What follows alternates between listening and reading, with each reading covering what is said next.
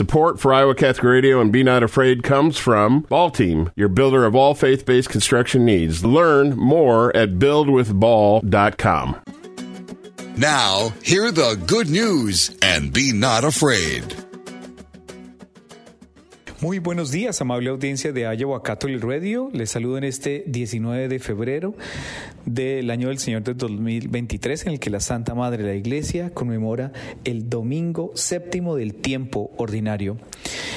Les invito a que iniciemos orando en el nombre del Padre, del Hijo y del Espíritu Santo. Concédenos, Dios Todopoderoso, que meditando sin cesar las realidades espirituales, llevemos a la práctica en palabras y obras cuanto es de tu agrado. Te lo pedimos por nuestro Señor Jesucristo, tu Hijo, que vive y reina contigo en la unidad del Espíritu Santo y es Dios por los siglos de los siglos. Amén en el Padre, el Hijo y el Espíritu Santo. Pues bien, amable audiencia, en este domingo tenemos, eh, primero que todo, ya es el último domingo del tiempo ordinario. Ya nos ah, acercamos al inicio del, del sagrado tiempo de la cuaresma, que este próximo miércoles dará inicio solemne con el miércoles de ceniza. Pero eh, centrémonos en la liturgia de este domingo, en donde el mandamiento del amor de nuestro Señor Jesucristo no conoce restricciones ni excepciones. Y esta liturgia de la palabra, el mandamiento del amor, es universal y se dirige a todos los hombres. Amable audiencia, el amor al prójimo, al cual estamos llamados, tiene una medida y es la medida del amor que Cristo tiene por nosotros.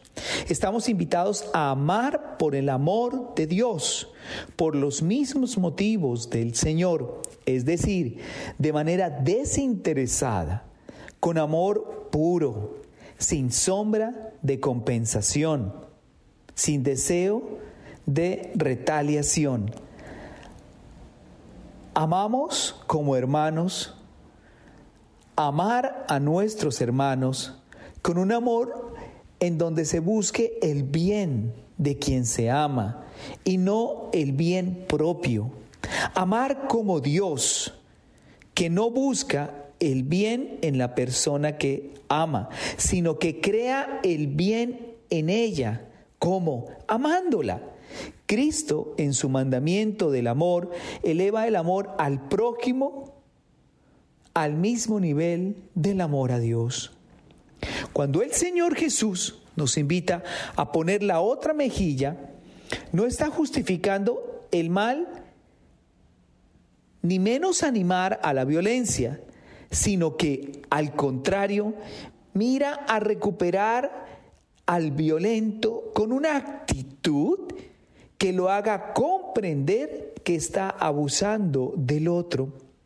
A los discípulos de Cristo no se nos exhorta a ser débiles, sino que se nos llama a dar prueba de una fortaleza y de un convencimiento en el cual se vence al mal con el bien. Un triunfo sufrido, por supuesto, pero que a la larga da frutos de salvación. Y ese triunfo sufrido nos coloca en una perspectiva, ¿no? Y es que es muy interesante el libro, en, la primera lectura, el libro de Levítico, por ejemplo, ¿no? Dice, en aquellos días dijo el Señor a Moisés, habla a la asamblea de los hijos de Israel y diles, sean santos porque yo el Señor soy santo. No odies a tu hermano, ni en lo secreto de tu corazón. Trata de corregirlo para que no cargues tú con su pecado. No te vengues, ni guardes rencor a los hijos de tu pueblo. Ama a tu prójimo como a ti mismo. Yo soy el Señor. Mis hermanos, es una, e, e, e, esta primera lectura, obviamente del Antiguo Testamento en el libro de Levítico, de antemano nos está llevando a pensar en profundidad esto. Mire, no odies a tu hermano ni en lo secreto de tu corazón. Amable audiencia, ¿cuántos de nosotros nos hemos dejado llevar en el pensamiento y en los sentimientos hacia una animadversión hacia el otro, en una incomodidad hacia el otro y de una magnitud de esas palabras que prácticamente muestran todo, todo lo opuesto a lo que es ser cristiano. nos fortalecemos en el odio, nos fortalecemos en el rencor, desacreditamos a la otra persona. ¿Cuántas veces intelectualmente y racionalmente hemos llegado a ofender tanto a los demás que terminamos haciéndoles un daño estructural? Yo creo, mis hermanos y mis hermanas, que esta palabra de Dios en este, en este domingo nos lleva sin lugar a dudas a una, a una reflexión mucho más a fondo de cómo estamos llevando nuestra vida. Yo creo que en lo cotidiano de nuestra vida, desafortunadamente, desafortunadamente, nos hemos dejado gobernar mucho de ese ego y ese sentido, si me permiten así decirlo, en el que yo lo sé todo y las cosas son como a mí me parece y tienen que ser de la forma como yo quiero. Y yo creo que estamos bastante equivocados. Y me refiero al decir que estamos bastante equivocados es porque sin lugar a dudas hay cosas en las que nos hemos apartado increíblemente de Dios y puede más ese espíritu de soberbia, ese espíritu de, engaño y de presunción en el que desafortunadamente Dios hoy, hoy, hoy, nos está mostrando a través de esta palabra que eh, podemos llegar incluso a, a, distanciarnos de una, de una forma tan, tan, tan grande y tan fuerte y tan fuerte que terminamos eh, completamente cegados con, con, nuestros orgullos y con nuestras vanidades y completamente alejados. Y perdemos la perspectiva de nuestro ser cristiano. Y ese ser cristiano que en ocasiones eh, requiere tanto la ayuda de Dios, pero, pero tanto la ayuda de Dios, viene, viene a mi mente la, un, cuestionamiento bien interesante, ¿no? En, este momento es, ¿cómo, ¿cómo, reaccionamos cuando alguien nos insulta o intenta aprovecharse de nosotros? ¿Cómo respondemos? ¿Le pagamos con la misma moneda? ¿Le devolvemos el mismo insulto? Y en la mayoría de las ocasiones hay que decir que sí, tristemente. Somos intocables. Y somos de una susceptibilidad en la que reaccionamos y literalmente y sin pensar. Y miren, Jesús abordó esta pregunta de la justa retribución con una sorprendente revelación de la intención de Dios sobre cómo debemos tratar a los demás, especialmente a quienes nos maltratan. Cuando Jesús habló de la ley de Dios, hizo algo que nadie había hecho antes de una nueva norma basada no solo en las exigencias de la justicia, dar a cada uno lo suyo, sino en la ley de la gracia, el amor y la libertad. Jesús nos cambia la perspectiva, nos cambia completamente la perspectiva de la forma como enfrentamos un conflicto a las personas que nos ofenden. Recuerden que estamos en No tengas miedo, a través de Iowa Catholic Radio.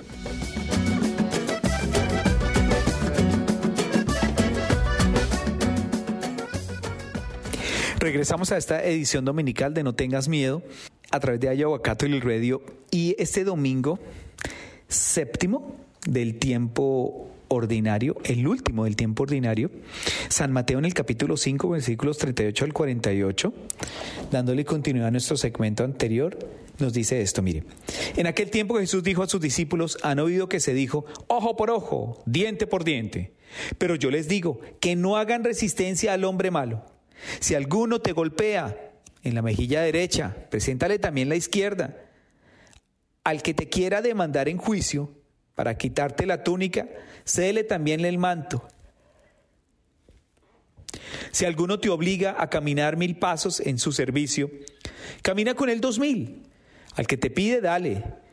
Y al que quiere que le prestes, no le vuelves la espalda. Han oído que se dijo, ama a tu prójimo y odia a tu enemigo. Yo en cambio les digo, amen a sus enemigos, Hagan el bien a los que los odian y rueguen por los que los persiguen y calumnian, para que sean hijos de su Padre Celestial, que hace salir su sol sobre los buenos y los malos, y manda su lluvia sobre los justos y los injustos. Porque si ustedes aman a los que los aman, ¿qué recompensa merecen? ¿No hacen eso mismo los publicanos? y saludan tan solo a sus hermanos? ¿Qué hacen de extraordinario? ¿No hacen eso mismo los paganos? Ustedes pues sean perfectos, como su Padre Celestial es perfecto. Palabra del Señor, gloria a ti, Señor Jesús.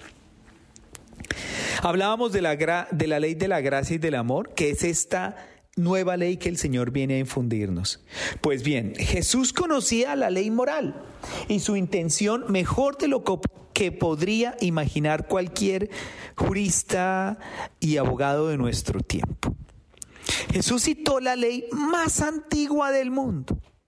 Si hay daño, darás vida por vida, ojo por ojo, diente por diente, mano por mano, pie por pie, quemadura por quemadura, herida por herida, raya por raya. Y eso lo dice el libro del Éxodo en el capítulo 21, versículos 23 al 25. Una ley así hoy parece cruel, pero su objetivo, su objetivo era limitar la venganza como primer paso hacia la misericordia. Normalmente, esta ley no se tomaba al pie de la letra, sino que servía de guía al juez en un tribunal para evaluar el castigo y la pena. En el Antiguo Testamento, amable audiencia, encontramos varias referencias al mandamiento de que debemos ser misericordiosos. No te vengarás ni guardarás rencor a los hijos de tu pueblo, sino que amarás a tu prójimo como a ti mismo. Yo soy Yahvé, dice el libro de Levítico. Si tu enemigo tiene hambre, dale de comer pan. Y si tiene sed, dale de beber agua. No digas, haré con él como él me ha hecho a mí. Pagaré a ese hombre por lo que me ha hecho. Que de su mejilla al que me golpea y se llene de insultos. ¿No es bien interesante esto? Miren, ¿a cuántos de nosotros se nos ha presentado esa situación en la que nos han ofendido tan grave y tan seriamente que lo que primero pensamos es cómo me cobro esto? ¿Cómo, ¿Cómo voy a hacerle notar y le voy a hacer ver la magnitud de lo que ha hecho y de lo que me ha dado? ¿cierto? Y tiene que sufrir más y tiene que pagar más. Ese resentimiento hasta cultural se ha vuelto. Nos hemos vuelto resentidos absolutamente por todo. Miren el mundo alrededor como está. Son solo guerras, resentimientos, deseos de poder, deseos de tener, deseos de, de, placer, pasar por encima de los demás. ¿Cómo está resquebrajada la relación en la humanidad al punto que hemos llegado a plantear desafíos de eliminación total del otro? Y el otro es otro ser humano tal cual como yo, creado a imagen y semejanza de Dios. Pero en mi soberbia, en mi engreimiento y en mi orgullo, siento que si no es para mí o no me dan como yo quiero, tiene que desaparecer de la faz de la tierra. Y es que literalmente es aplicable no, no solo en la teoría, sino en la realidad, el ojo por ojo, diente por diente en nuestro tiempo.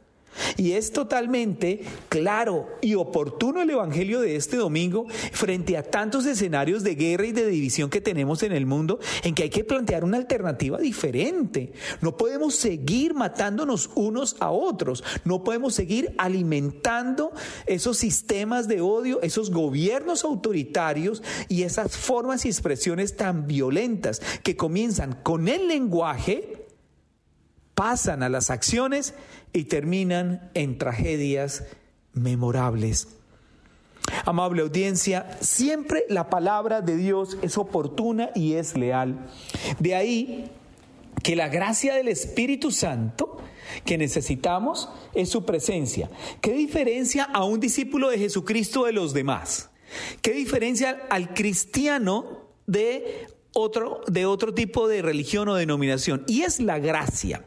Es tratar a los demás no como se merecen, sino como Dios quiere que sean tratados, con bondad, con misericordia. Solo la cruz de Cristo puede liberarnos de la tiranía, de la malicia. Es solo la luz de Cristo.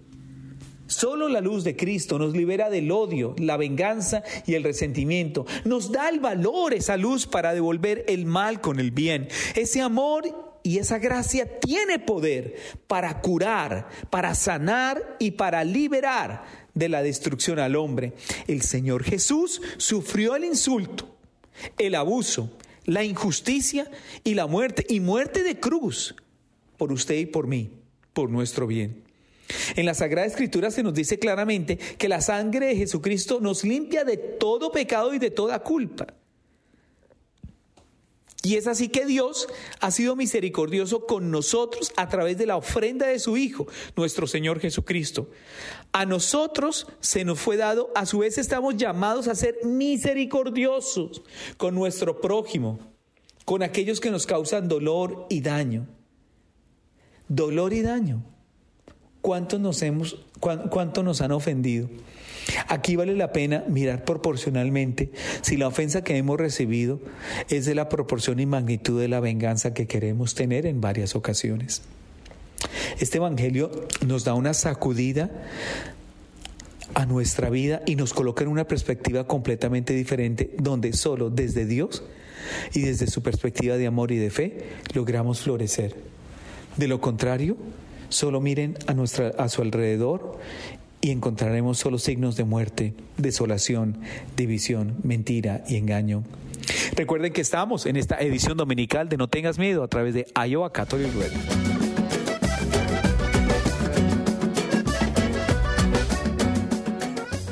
Regresamos a No tengas miedo a través de Iowa Catholic Radio. ¿Cómo podemos amar a quienes nos causan daño o mala voluntad? Con Dios todo es posible. Primero partamos de esa premisa. Él da poder y gracia a los que crecen y aceptan el don del Espíritu Santo. Su amor lo vence todo, incluso nuestras heridas, nuestros miedos, nuestros prejuicios y nuestras penas. Solo la cruz de Cristo puede liberarnos de la tiranía de la malicia, el odio, la venganza y el resentimiento. Y nos da el valor de volver el mal con bien ese amor y esa gracia tienen poder para curar, poder para salvar, poder para sanar de la destrucción. ¿Será que conocemos el poder y la libertad del amor, del amor del Redentor y la misericordia de Cristo? Aquí estamos hablando, o mejor, aquí surge una pregunta, ¿no? ¿Será que exageraba Jesús cuando dijo que debemos ser perfectos como nuestro Padre Celestial es perfecto? Es que el mandato de Jesús, amable audiencia, parece ser uno de esos pasajes de las, de, las, de, las escrituras en el Antiguo Testamento. El primero es aquel que Dios ordena a Abraham que sea perfecto, sin mancha, ante Dios.